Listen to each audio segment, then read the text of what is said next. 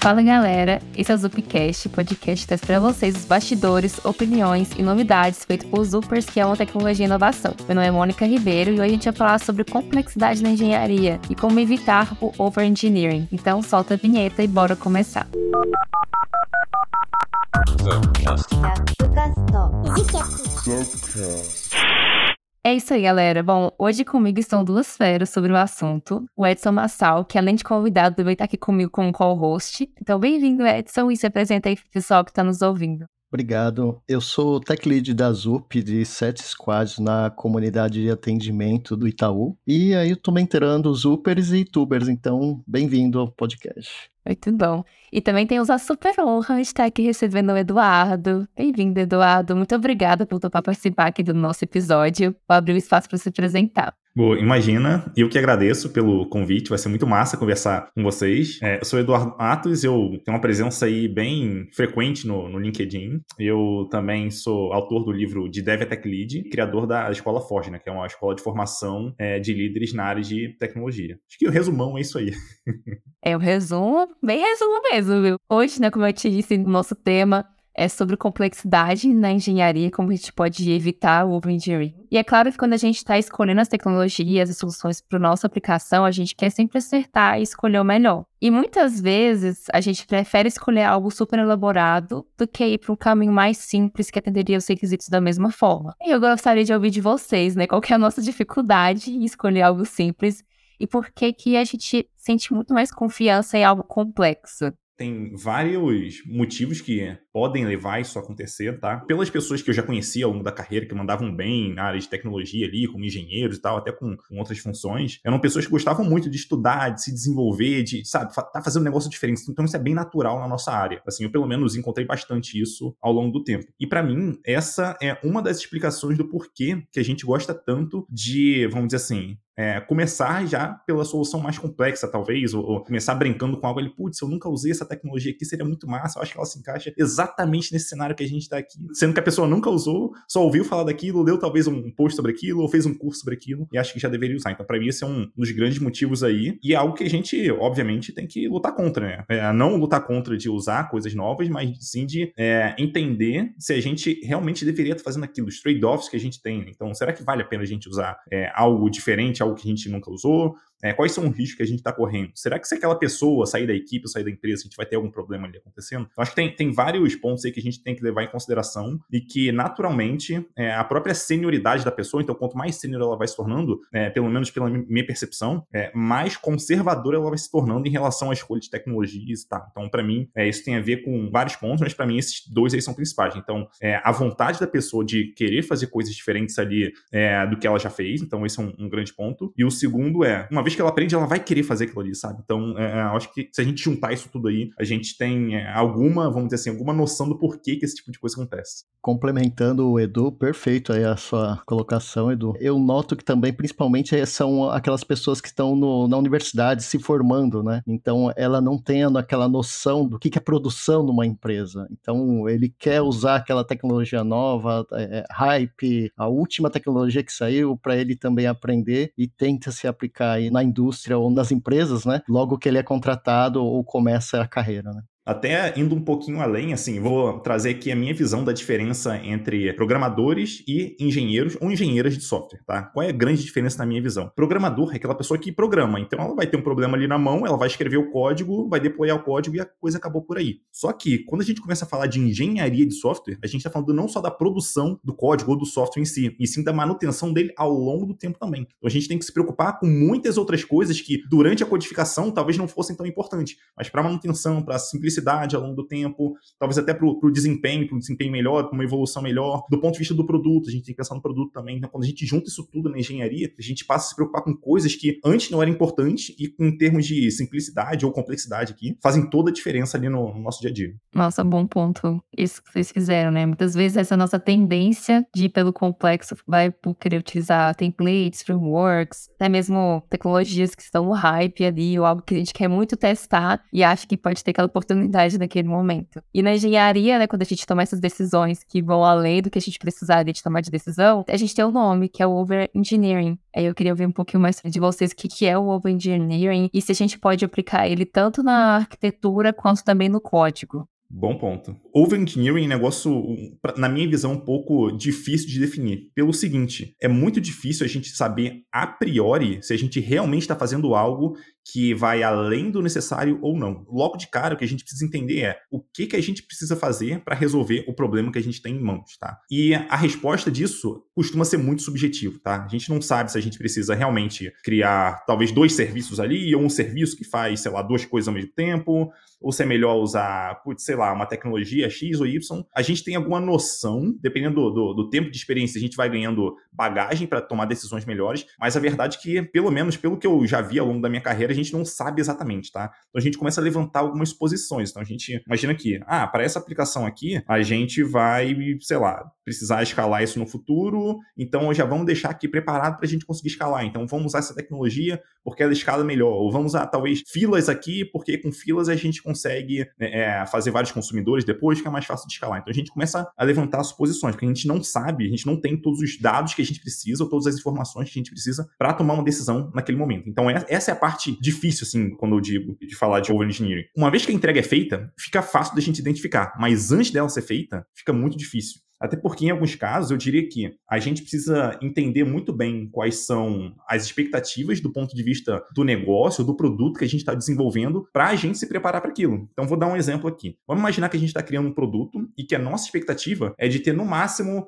100 usuários simultâneos. Para isso, a gente vai ter que criar uma certa arquitetura lá, um certo desenho de, de aplicação para a gente resolver aquele problema. Pô, beleza, até aí tudo bem. Vamos assumir que a gente tomou a decisão correta, perfeita para esse tipo de escala. Aí, do nada, a gente percebe que a gente tem 500 usuários simultâneos, 1000 usuários simultâneos, 10 mil usuários simultâneos. Então, a gente vai perceber que, ops, acho que a gente falhou aqui para menos. E o problema também que isso pode gerar depois é, se esse tipo de coisa acontece recorrentemente, o próprio time que faz isso, ele vai pensar, não, na próxima vez, quando eu for criar alguma coisa, eu vou criar além do que o produto está pedindo pedindo, além do que o negócio está projetando, para se der problema, daí começa a surgir o overengineering. Em, em casos onde talvez não fosse tão necessário, a pessoa vai lá e cria algo que vai muito além, o que naturalmente se torna mais complexo do que poderia e acaba levando mais tempo para a gente dar manutenção, é, é, acaba até custando mais no ambiente de produção, o orçamento precisa ser maior para dar conta daquilo, por aí vai. Talvez precise de mais pessoas na equipe para conseguir desenvolver, talvez precise de mais equipes para desenvolver aquilo, porque está tão quebrado, sabe, tão fragmentado que a gente vai precisar de mais equipes para tomar conta, cada uma de uma parte diferente. Tem vários pontos aí que a gente pode levar em consideração para considerar isso. Mas, assim, a mensagem aqui é: no primeiro momento é difícil da gente identificar over-engineering antes da gente fazer, mas com o tempo a gente vai se acostumando ali, vai entendendo, vai até entendendo a importância de ter contato próximo com o negócio para entender os requisitos que a gente precisa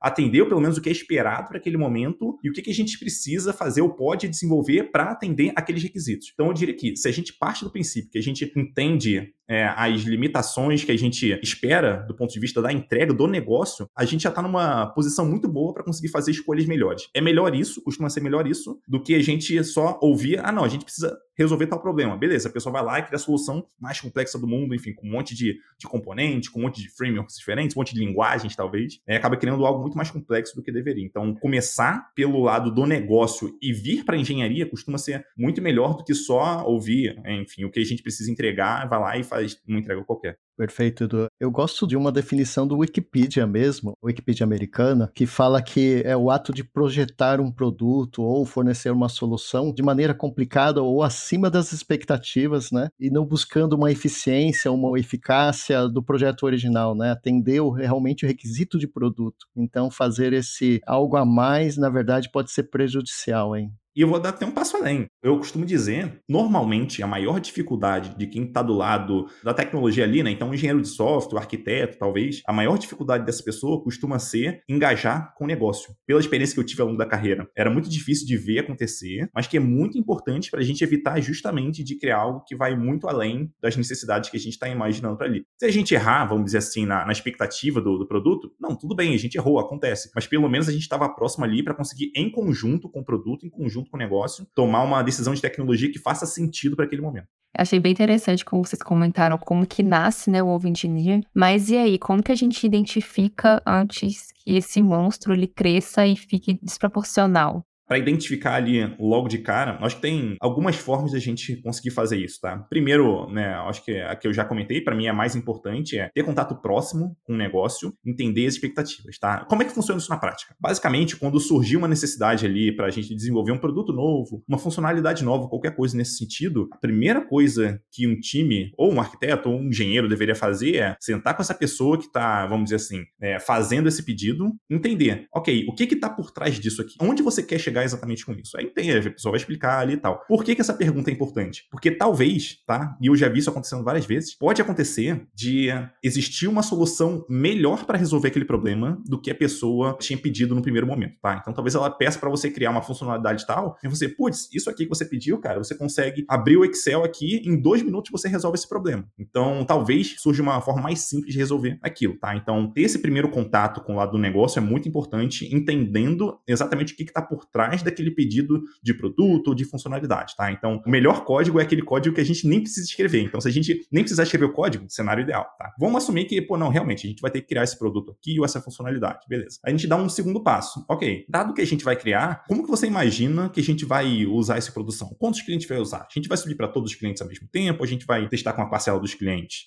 O que, que você espera aqui em termos de disponibilidade? É, você quebrar durante a madrugada, vamos dizer, a gente vai ter que corrigir o mais rápido possível ou a gente pode esperar até o dia útil seguinte para resolver? Sabe? Então, entender essas restrições do lado de negócio é, nos ajuda também a tomar decisões melhores de engenharia ali, tá? Então, vamos dizer que, por exemplo, o produto ele tem que estar disponível só durante o horário comercial. Vamos dizer que a gente tem um SLA que permite que a gente corrija só em horários úteis, vamos dizer assim. Se isso está lá, então significa que talvez eu não precise investir tanto em monitoramento assim, quanto eu precisaria se uma aplicação tivesse que estar disponível em 99,99% ,99 do tempo, sabe? São cenários diferentes. Então isso já vai me indicando onde eu consigo simplificar e onde eu preciso tornar talvez um pouco mais complexo por conta daquela necessidade. Então essa é uma segunda forma. Isso antes de entregar ainda. Aí beleza, a gente faz a entrega. Depois da entrega, o que a gente pode fazer? Entender como que aquilo está sendo usado. Por que, que isso é importante? Eu vou trazer até um, um caso que aconteceu comigo uma vez. Teve uma funcionalidade que eu criei de uma empresa anos e anos atrás. Eu atuava como desenvolvedor ali, eu era na época pleno, se não me engano, alguma coisa assim. É, uma pessoa, um stakeholder, na época pediu uma funcionalidade. Eu estava numa equipe com mais uma pessoa só. Daí eu cheguei para esse meu colega e falei: Cara, vamos fazer o seguinte: vamos botar um monitoramento aqui para ver o quanto que isso está sendo usado, tal, para a gente entender como é que né, o pessoal está usando isso, a frequência e tal. Acho que vai ser interessante a gente ver os dados aqui. E a expectativa era entender, beleza, dado o uso, a gente sabe se precisa escalar, se não precisa, se precisa talvez criar algo mais complexo, ou, ou se a gente precisa destrinchar aquilo ali, em, talvez em funcionalidades menores, alguma coisa assim. Vamos botar lá essa mensuração. E a mensuração era tão simples quanto verificar quantas execuções diárias aquela rotina ia ter. Beleza, a gente foi lá, desenvolveu a funcionalidade, botou em produção com esse monitoramento. Aí o tempo passou e tal. Três meses depois, eu cheguei, pô, deixa eu ver lá as métricas, como é que estão, esse pessoal tá usando e tal. Olhei as métricas e vi que não teve nenhum uso dentro de três meses de funcionalidade no ar. Três meses, nenhum uso. O cara, não, peraí, tem uma coisa errada, não é possível. Vou fazer o seguinte, se eu combinando com o meu colega na época, né? A gente pode desligar essa funcionalidade, a gente vai tirar ela do ar e não vai falar para ninguém. Vamos ver se alguém reclama. A gente tirou do ar e ninguém nunca reclamou da falta da funcionalidade. Então isso indica que, por mais que a gente tenha, vamos dizer assim, alguns pedidos ali vindo do lado do produto, do lado do negócio, nem sempre eles vão ser tão usados quanto é imaginado, tá? E aqui eu não estou dizendo, obviamente, que todas as funcionalidades nunca vão ser usadas. O ponto não é esse. O ponto é entender qual vai ser o nível de uso. Porque dependendo do nível de uso, você consegue até simplificar algo que você já entregou. Então, se você entregou, sei lá, com microserviços e tal, e filas, talvez você consiga simplificar isso e fazer algo mais simples. Em vez de usar uma fila num RabbitMQ, usar um string tipo Kafka, você pode colocar uma fila, entre aspas, num banco de dados, algo bem simplificado, cara, um banco de dados que você já usa e tal. Talvez naquele caso desse, sabe? Então, você entender como que tá funcionando depois do deploy é um ponto muito, muito importante, assim, na minha visão. E é importante você acompanhar também, porque do mesmo jeito que pode ser menos usado do que esperado, também esse uso pode aumentar ao longo do tempo. Então, a gente pode começar com 10% dos clientes e fazendo rollout para um volume maior de clientes com o tempo, e a gente talvez precise tornar essa solução um pouco mais complexa. Então, quer dizer, a gente vai fazendo a engenharia aos pouquinhos aí. A gente começa lá, desde o, vamos dizer assim, do, do pedido, entendendo se ele é, é, importante, realmente não é, se tem uma forma mais simples de fazer, sem precisar de código. Se precisar de código, a gente tenta entender o que, que é necessário para conseguir resolver aquele problema naquela escala, naquele momento, e depois a gente acompanha isso no ambiente de produção para ver se a gente precisa realmente prosseguir com algo mais complexo, se a gente precisa talvez quebrar em novos serviços, alguma coisa nesse sentido, ou se do jeito que tá já resolve bem o suficiente problema, a gente não precisa evoluir com aquilo e a gente pode dedicar tempo a outras coisas que provavelmente são mais importantes. É, isso faz até pensar que a nossa entrega de valor e tudo mais, nossa complexidade, não está só apenas no momento que a gente faz o deploy de alguma coisa em produção, né? Tem que acompanhar de ponta a ponta, ver as métricas, etc. Tudo isso influencia, né? Bem-vindo à engenharia de software. Exatamente.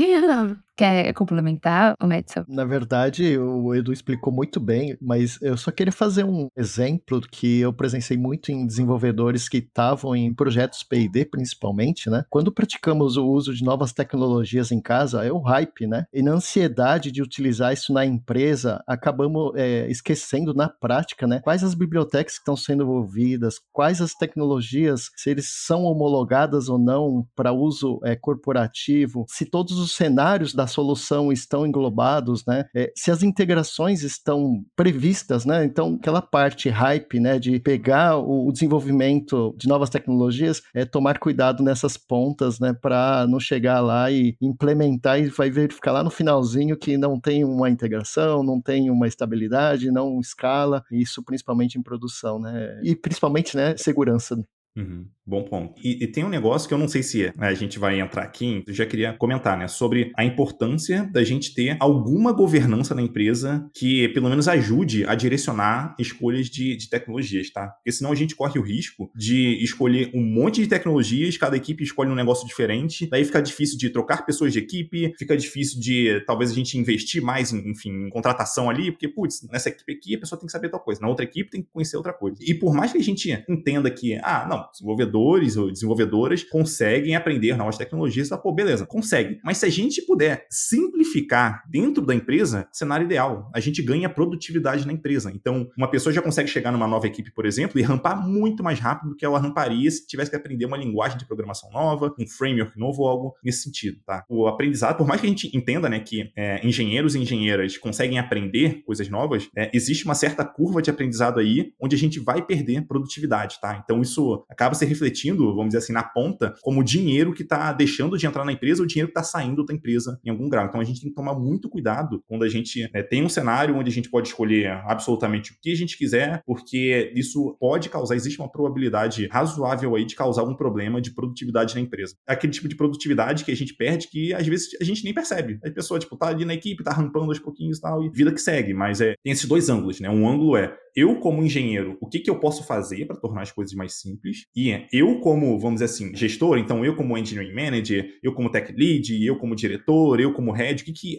eu posso fazer também para ajudar os engenheiros a evitar que a gente tenha soluções mais complexas? Então, olhar pelos dois ângulos acaba sendo bem importante. Né? Então, se a gente tiver um descasamento aí, provavelmente a gente vai ter um problema em algum momento. Aí, até aproveitando esse gancho, né, para a gente falar sobre trade-offs, como que vocês enxergam que essa análise de trade-offs pode ajudar a gente a identificar o overengineering, até mesmo evitar ele? Nessa análise de trade-offs, a gente pode encontrar alguns red flags. que são elas? É, é, essa parte de trade-offs eu acho que é bem interessante, porque assim, vou fazer um comentário, eu acho que vai ser um pouco polêmico, talvez para algumas pessoas isso soe até um pouquinho ofensivo. Ao longo da minha carreira, eu percebi que programadores, isso me incluindo, tá? Me incluindo também, percebi que programadores, de maneira geral, tendem a ter uma preferência por tecnologia seja de banco de dados, de linguagem de programação, talvez um sistema de filas, alguma coisa assim. Então, essas pessoas têm alguma preferência por tecnologia e quando elas veem um problema, elas pensam muito em como usar aquela tecnologia para resolver o problema. Então, por mais que ela, vamos dizer assim, naturalmente pense ali em fazer os trade-offs e tal, usar uma tecnologia ou outra, naturalmente ela vai dar preferência a usar a tecnologia que ela prefere. O que faz algum sentido, já que ela conhece aquilo, ela, vamos dizer assim, é, é produtiva num certo nível com aquelas tecnologias, então ela vai dar preferência. Né? Provavelmente é o que ela gosta mais e tal. Então é, isso é algo a ser levado em consideração aí também, tá? É, eu falei isso justamente para apontar aqui que trade-off não é algo também binário, vamos dizer assim, de, ah não, a gente vai ganhar isso e perder aquilo. O ponto é, a escolha não é 100% racional, tá? Na maioria dos casos. A escolha, ela tem tem um lado ali emocional. Então, por exemplo, eu já vi casos onde a equipe ali, ou até a empresa, decidiu mudar uma dada tecnologia para algo que era muito mais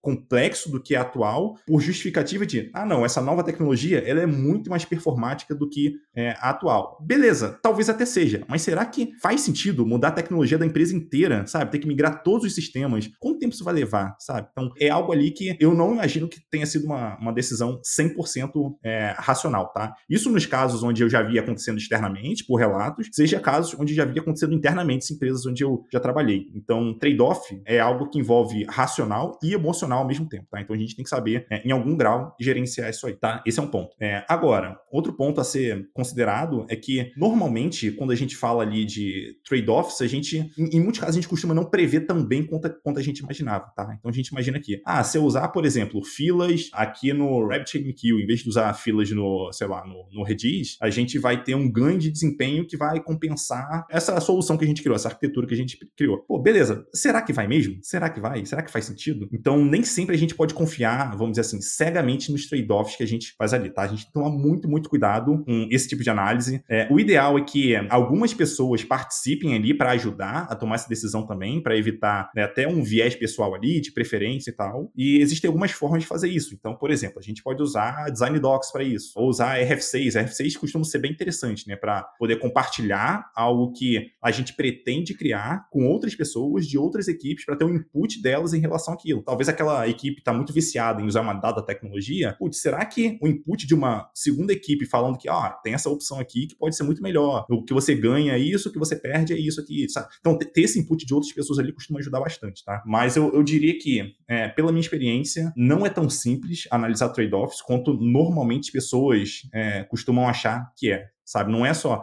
ah, vamos listar, listar aqui os prós e os contras, justamente por conta de questões emocionais que também estão ali envolvidas. É um assunto polêmico, né, do, principalmente quando também a gente começa a envolver aí é, quais são os trade-offs de arquitetura, de linguagem, tecnologia, código, né? É até que ponto chega nessas red flags, vamos dizer assim. Quando falamos em microserviços, a gente já pensa logo em, em simplicidade, tanto na arquitetura e código, né? Mas aí chega um momento que a empresa fala, não, é, esse microserviço vai ter evolução atualização, correção. Quanto simples isso, né? É, eu tenho que melhorar o código, eu tenho que ter qualidade no código para que seja reaproveitável. Ele vai virar um template. Então chega um momento aí que começa a ter um trade-off de como eu mantenho simples, ao mesmo tempo eu tenho que fazer a manutenção do mesmo. Para mim, esse trade-off é um pouco polêmico nesse assunto, até que ponto eu estou melhorando demais a qualidade de software para ser reaproveitado ou reutilizável, né? O famoso inner source. Quanto eu consigo manter simples para que seja rápido, escalável, né? Para quem estiver ouvindo a gente, se porventura não souber, é, é um open source dentro da empresa que a gente trabalha. Então, chama-se Inner Source isso. É, é, bem curioso você mencionar isso, porque eu já cansei de ver projetos internos da empresa que foram feitos para serem compartilhados ali morrerem ao longo do tempo. Quando a gente fala de trade-off, a gente imagina, ou a gente vai ter X implementado, ou vai ter Y implementado. Então, a gente considera a implementação completa daquilo. Então, pensa, por exemplo, quando a gente vai fazer, sei lá, a gente vai usar a linguagem X ou Y a partir daqui nesse novo sistema. Ah, a gente vai usar a linguagem X. Pô, a gente já estava usando a Y. Então, se a gente for usar a X, a gente vai ter duas linguagens ali. O que, que a gente vai fazer agora? A gente vai migrar o sistema antigo também? Ou a gente vai manter assim? Ah, vamos assumir que a gente vai migrar. Pô, beleza, a gente vai migrar. Normalmente, quando essa decisão é tomada, a gente parte do princípio de que essa decisão, ela vai chegar até a completude dela, tá? O que não necessariamente acontece. Então, um cenário muito comum aí de acontecer, inclusive, é a gente decidir fazer uma certa mudança. Então, sei lá, mudar uma linguagem de programação, ou mudar um banco de dados, alguma coisa assim. Chegar no meio, vamos dizer assim, da execução e abandonar aquilo. Porque outras coisas estão surgindo, são mais importantes e tal. E se antes a gente, vamos dizer assim, tinha um problema com uma linguagem de programação, agora a gente tem um problema com duas, ou com dois bancos de dados, ou com dois tipos de arquitetura diferentes, duas clouds diferentes.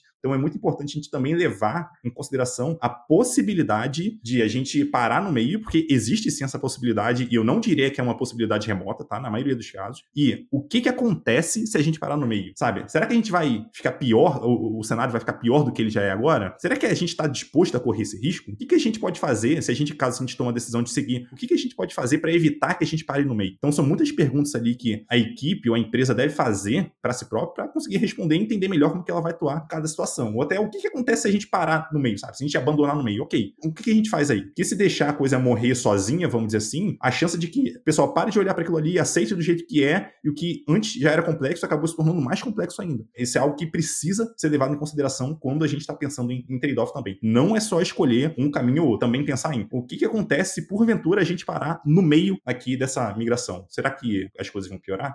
É, eu já passei por alguns cenários assim. É em uma aplicação que, assim, a gente decidiu, depois de analisar os trade-offs, decidiu não mexer nela, tentar fazer só alguns ajustes para que ela se tornasse mais, tivesse de manutenção. E outra que chegou no ponto que estava assim, sustentável e que a gente analisou como a gente poderia melhorar aquilo e tirar a complexidade toda que era desnecessária, estava fazendo ficar impossível, sabe? Tava muito acoplado tudo e qualquer coisa que a gente adicionasse poderia dar um erro em outro lugar, nada a ver. Então, é bem importante a gente fazer essas análises, não só quando a gente está iniciando um projeto novo, mas também durante o tempo de vida, né, do projeto que a gente está atuando no momento atual, né? E tem até uma figurinha bem famosa do XKCD. O título dela, né, é como que padrões se proliferam. Então eu vou tentar descrever a tirinha aqui. Aí se você estiver ouvindo a gente, estiver curioso depois quiser ler, você pode digitar no Google XKCD Standards. Colocar no primeiro quadrinho, né, situação. A gente tem 14 padrões competindo ali uns com os outros dentro da empresa. Vamos imaginar um cenário assim. Daí a pessoa fala assim, 14? Não, isso é ridículo. A gente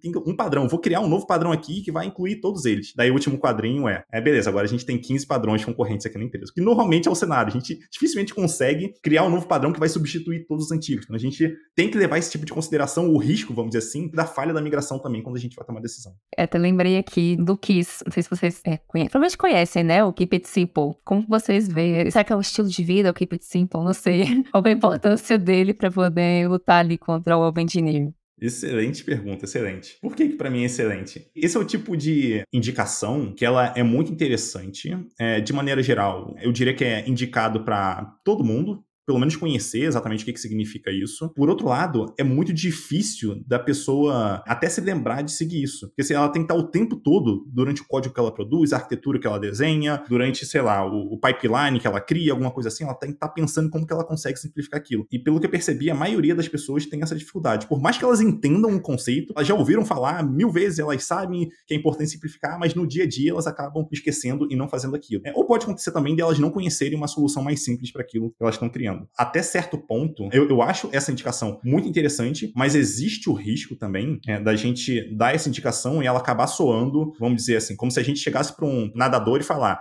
ah, para você ganhar você tem que nadar mais rápido. Tudo bem, eu sei que tem que nadar mais rápido, mas como que eu nado mais rápido, sabe? Como que eu simplifico? Até mais do que indicar que é importante ter um código simplificado, uma arquitetura simplificada, é ajudar as pessoas a entenderem como que isso é possível, tá? Isso pode, na minha visão, ser feito de diversas formas, depende muito da situação onde a pessoa tá, mas parte muito assim do que a gente já falou aqui, né? De entender o ponto de vista do negócio, monitorar, entender se realmente é necessário criar aquele sistema. Então, se a gente começar assim, escrever a aplicação para fazer aquilo que é, é necessário para o negócio naquele momento, eu diria que a gente já está já tá partindo de uma posição ótima, sabe? Então, é, isso já evita, por exemplo, muito da gente, ah, não, vamos usar dois bancos de dados aqui para separar os dados entre esse e esse, depois a gente cruza usando, sei lá, um data lake, não sei, a gente usa alguma coisa aqui para cruzar isso. Se a gente focar do ponto de vista do negócio, a gente já começa a tomar decisões um pouco melhores ali. E se for necessário tornar mais complexo, tá? Vamos supor que a gente, ah, ao longo do tempo a gente criou vários bancos de dados, a gente quer disponibilizar isso tudo para os nossos product managers, pessoal da empresa, para os analistas, pô, beleza, então vamos tentar pensar em uma solução que a gente tenha, sei lá, um bancão de dados centralizado, sei lá, data lake, alguma coisa assim, onde o pessoal pode acessar tudo lá, enfim, sem precisar acessar os bancos de produção, uma coisa nessa linha. Então a gente vai tornando complexo de acordo com a necessidade e não pensar no que, que a gente vai precisar no futuro, então a gente já vai criar agora e deixar tudo preparado, que a chance da gente errar é muito grande. Tem até uma frase que fala assim, perguntando se a gente sai de casa com paraquedas nas costas todo dia. A gente não sabe, obviamente, porque a gente não fica pensando, ah, hoje pode ser que eu caia de um prédio, então eu vou andar com paraquedas. Da mesma forma, em questão das nossas aplicações, né? A gente não tem que pensar um negócio super mega elaborado, pensa que, ah, se algum dia eu precisar disso? Tem que estar muito bem alinhado ali com os negócios, como o Edu disse, né? Essas escolhas de, vamos dizer assim, usar talvez alguns, é, ter algumas soluções um pouco mais complexas em alguns casos, pode fazer sentido em alguns cenários, tá? Vamos dizer que a gente vai colocar uma aplicação em produção e que, pra, sei lá, cada minuto que ela fica é, offline, a gente perde, não sei, é, 100 mil reais, alguma coisa assim. Putz, para cada minuto a gente perde 100 mil reais, então eu vou querer que ela tenha o uptime maior possível, sabe? Então a gente vai trabalhar talvez ali até com SLO ali de, sei lá, 99,99%, ,99%, alguma coisa assim de uptime. Pô, beleza. Só que para ter esse uptime, eu preciso criar diversas automações ali para que as coisas sejam resolvidas dentro do possível, até de forma automática. A gente vai começar a usar load balancer, a gente vai começar a, a permitir que a gente escale a aplicação de uma forma muito mais, mais fácil, até automaticamente. A gente vai permitir que a gente tenha outras opções. Então, ah, se deu problema nesse banco de dados, cara, a gente tem aqui uma outra opção para ele salvar os dados em algum outro lugar temporariamente temporariamente enquanto esse banco de dados aqui ele tá fora. Então a gente começa a criar ali alternativas para que a gente consiga chegar naquele uptime, porque nesse contexto faz sentido. Então aqui, mesmo que essa aplicação num cenário comum não tivesse tantos problemas assim, mesmo que ela fosse muito simples, a gente torna mais complexo por conta da necessidade do negócio. Então aqui não se trata só de, é, ah, a gente vai atender ou não, vamos dizer assim, aqueles requisitos ali do negócio. Não, peraí, vamos um pouco mais a fundo entender o que, que a gente perde caso aquilo dê problema e se a gente realmente precisa se preparar para aquilo. Então tem casos, por exemplo, que eu já vi onde um time preparou a aplicação, tipo, não, vamos fazer isso assim, desenhar isso aqui, cara, porque se der esse problema, cara, a gente consegue resolver rápido e tal, pô, beleza, mas vamos, vamos assumir que a aplicação fique offline. Tipo, o que, que de ruim vai acontecer? Ah, não sei, a gente pode esperar até o dia seguinte. Então, cara, não precisa disso tudo. Dá pra fazer algo mais simples, sabe? Então, entender, assim, quando eu falo de ponto de vista do negócio, entender o lado do negócio é importante justamente por conta disso. A gente não deve tomar decisões de engenharia pensando só em engenharia, pensando só no código, só na, na, na aplicação em si. A gente precisa ter o foco o tempo inteiro no uso dela e a partir do uso dela, da necessidade do uso da empresa, a gente dá um passo atrás e pensa, tá, o que, a gente precisa criar em termos de tecnologia para chegar lá? O que acaba criando um cenário interessante, porque pode ser que a gente chegue num cenário, a gente decida fazer algo mais complexo ali, que vai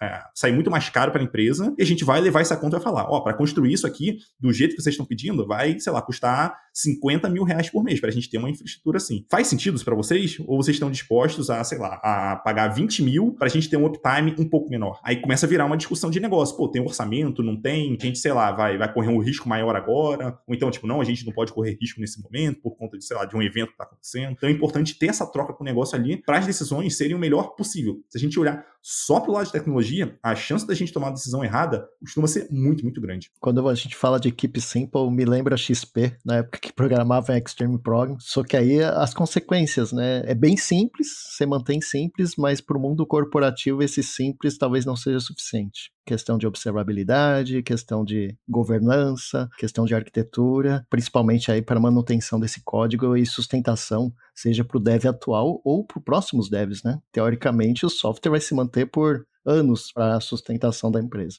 Daí, eu acho que entra em outro ponto. Qual é a minha visão sobre a questão da, da dívida técnica? Basicamente, o que normalmente as pessoas consideram como dívida técnica é ah, a gente tem um código aqui que, sei lá, tá, tá mal escrito, alguma coisa assim, então isso é uma dívida técnica. Beleza, eu, eu não gosto muito dessa, desse tipo de definição, porque apesar de, obviamente, ter um código ali que tá mal escrito, alguma coisa nessa linha, uma arquitetura não tá adequada, isso ser ruim, isso acaba apontando só para um tipo de dívida técnica, que é aquela acidental. Então, aquela que vai se construindo ao longo do tempo sem a gente perceber. Chega um momento que a gente olha e a gente, putz, cara, a gente chegou num ponto aqui que tá muito ruim, então a gente precisa melhorar. Então, essa é naturalmente a forma como as pessoas enxergam dívida técnica, que é, obviamente, um código que vai estar tá mais complexo ali, enfim, uma arquitetura mais complexa, alguma coisa nessa linha. Mas tem outro tipo de dívida técnica que eu acho muito interessante mencionar, que as pessoas muitas vezes nem se dão conta. É aquela dívida técnica que é intencionalmente adquirida, tá? E eu vou dar um exemplo aqui de um cenário onde eu passei. Não teve uma empresa onde a gente precisou, né, por motivos ali, tipo, de meta para bater e tal, a gente precisava criar um produto novo ali o mais rápido possível. Então, para criar esse produto o mais rápido possível, a gente não podia usar, pelo menos foi a decisão do, da equipe naquela época, a gente não podia usar a tecnologia que a gente já vinha usando, porque ia ser mais difícil criar com, a, com aquela tecnologia do que com uma tecnologia mais simples que, que existia na época. Então, a gente decidiu, cara, vamos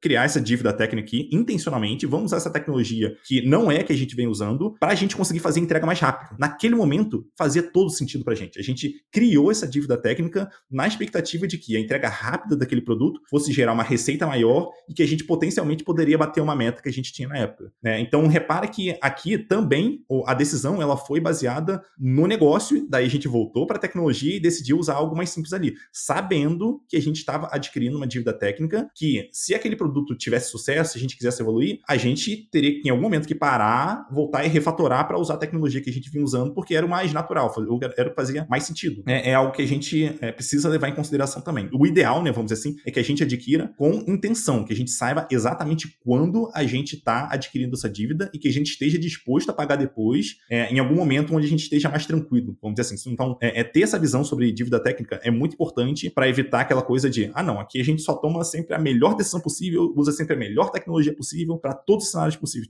Talvez isso não seja uma boa pedida ali para gerar valor para o negócio em algumas situações específicas onde velocidade pode ser o mais importante. Muito bom. E para a gente fechar fechar, eu queria pegar aqui a opinião de vocês, né? De dicas para pessoas que podem estar nesse momento complexo de ter que lidar com o engineering. Quais dicas que vocês dão para que essas pessoas possam é, reverter ao longo do tempo né, o engineering? Boa. Tem algumas formas ali. Eu acho que ao longo do episódio a gente já falou, é, levantou vários pontos ali que podem ser bem úteis, especialmente a parte de se aproximar do lado do negócio. É muito importante que quem esteja do lado da, da engenharia, vamos dizer assim, que essa pessoa faça mais perguntas, tá? Eu não sei quantas perguntas essa pessoa faz para a pessoa ali do lado do produto, product manager, talvez um stakeholder ali, talvez um cliente. Eu não sei quantas perguntas essa pessoa está fazendo. Posso apostar que ela deveria estar tá fazendo mais perguntas, sabe? Para entender melhor o contexto ali. Então, essas são né, duas possibilidades ali que a pessoa tem. E uma terceira aqui, agora mais para o lado de tecnologia, é ter mais, vamos dizer assim, referências. Que às vezes a gente decide por uma tecnologia porque a gente já está acostumado com ela, a gente sempre usou e tal, que é natural, é, é esperado. Mas se a gente tiver outras referências, a gente começa a enxergar que, putz, tal empresa resolveu isso aqui de tal forma com essa tecnologia. Será que a gente consegue replicar isso aqui? O que, que a gente deveria se desenvolver para aprender essa nova abordagem, essa nova tecnologia? Será que tem algum local seguro para a gente testar uma aplicação pequena, para a gente testar essa nova tecnologia, ver se funciona bem, aprender mais sobre ela? Então, tem, assim, ganhar essas referências costuma ser muito bom. Para isso, é, além, obviamente, de ler, enfim, blog post de é, grandes empresas e tal, é, tá inteirado aí na, na, internet de maneira geral, acho interessante a pessoa participar de, de eventos também, né, para ver com, como que outras pessoas trabalham nas empresas delas, como que elas resolvem os problemas das empresas delas. Daí pode ser que em algum momento ela perceba alguma coisa que, putz, não, acho que isso pode simplificar muito lá o que a gente faz ou a forma como a gente resolve isso. E só para finalizar até com, com um exemplo aqui de algo nessa linha, teve uma empresa que eu trabalhei, a gente tinha deploys ali que eram muito complexos, a gente colocar é, é qualquer